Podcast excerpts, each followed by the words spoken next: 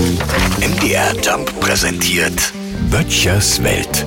Fast hätte ich gesagt, war ein schönes Wochenende, ne? bis ich heute Morgen erschrocken festgestellt hatte, heute ist ja schon Montag und nicht immer ein Feiertag dazu, so wie noch letzte Woche. Oh, naja, man nimmt's, wie es kommt. Ich habe den Montag heute, wie die meisten Montage in der Vergangenheit, mit Yoga begonnen. Meine Lieblingsfigur, der sich erhebende Mittelfinger in der Morgendämmerung.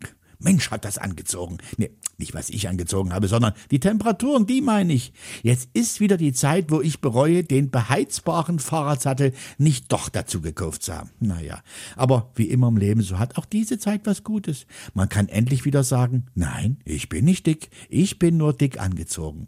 Und zu Hause kann ich mein Herbst-Lieblingsküchengerät wieder zum Einsatz bringen. Die Mikrowelle. Da ist der Glühwein in 30 Sekunden trinkwarm.